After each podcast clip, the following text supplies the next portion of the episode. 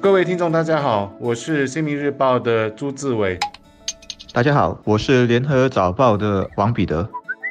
从昨晚十一时五十九分起，我国也为短期旅客关上了大门，他们将不准入境或在我国转机。有外国的一些媒体称这是锁国，其实不是。我们的门户仍然为新加坡人以及长期准证持有者开放。他们依然能够从国外回返新加坡，而同时提供必要服务的工作准证的持有人以及他们的家属也能够入境我国。这些人包括哪些人呢？医护人员、女佣，还有公共交通领域的工作人士。那么，在目前这种防疫情扩散的关键时刻，新加坡人能不能出国呢？当然，我们得先问自己：出国能去哪里？现在很多国家都封关，又或者到了那里要隔离十四天。可如果你是执意要出国的那类人，那么你就可能要面对后果。后果是什么？目前不得而知。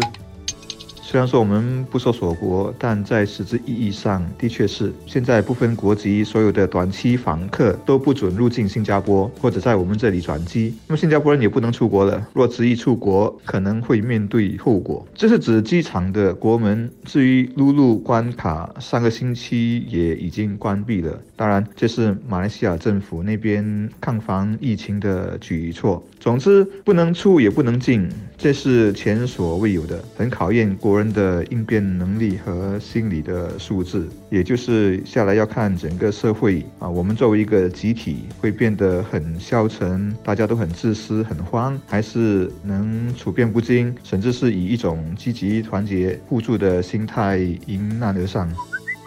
我们先来看看数据，单单在前天所公布的二十三个病例当中，就有十八个是从境外，也就是从外国输入的。而如果我们看看三月十九日至三月二十二日的这五天的数字的话，在总共一百八十九起病例当中，就有多达一百四十四个是从境外输入的，转换成八仙率，那是七十六八仙呐。我想，任何国家都不会对这个七十六八仙掉以轻心。而从这个角度来看，我们都会明白为什么我们要为短期的游客关上边境的大门。王群才部长在记者会上的一句话说得好：“我们必须这么做来阻断病毒的传播。这么一来，我们也能够把宝贵的人力和医疗资源保留来照顾新加坡人。当我们的医药人员在疲于奔命的奋战时，把国人的健康放在第一位，才是一个负责任政府的所为。”关于全面封堵边境，之前已经有人建议了。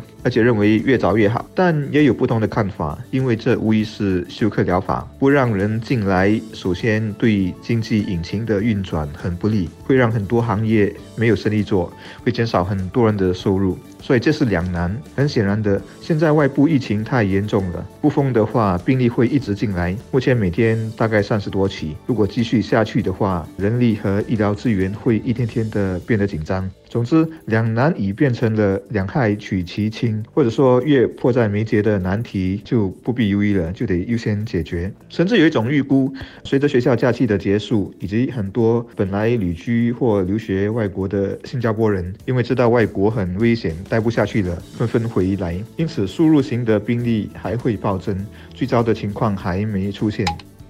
现在要不要全面实施入境禁令？我想已经不需要辩论了。之前所谓的第一波输入型病例只是来自武汉和湖北省，后来是全中国，然后韩国、意大利北部等等。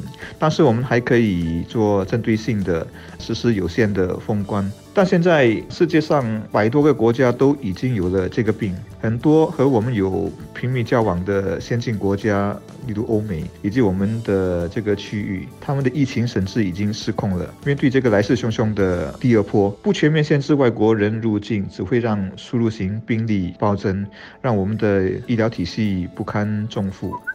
我最近看了美国动漫艺术家德克兰制作的一段动漫视频，最能生动解释什么是社交距离或者安全距离，以防止病毒蔓延。视频很短，只有十二秒，但非常容易让人理解。视频中我们可以看到一排火柴，火苗从一根火柴跳到下一根火柴，一直到中间的一根火柴出裂，火柴才停止燃烧，多米诺骨效应才终止。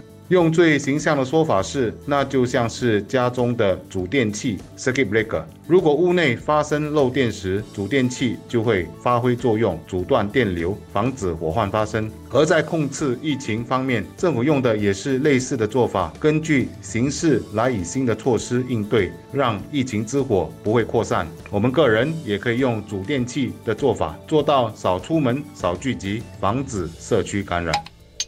对外封关了之后，下一步会是什么呢？有人开始会想。会不会是对内也像很多国家那样颁布禁足令，规定大家都不要或者不能外出？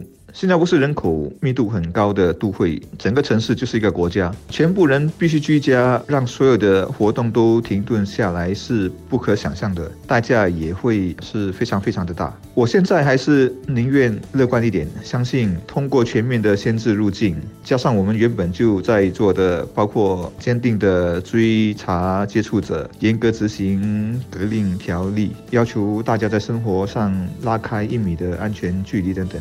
通过这些措施，我们是能够成功限制住输入型病例，同时不让社区感染发生。把疫情尽量控制下来之后，这样我们才可以有精力资源把它们用到救经济跟保饭碗的工作上。下来经济衰退恐怕是很难躲过的。有人甚至担心说，瘟疫控制不下的话，结果会是一个全世界的大萧条。我想大环境不为我们所控制，但如果真遇上了，怎么样减缓冲击，多少还是可以靠我们自己的。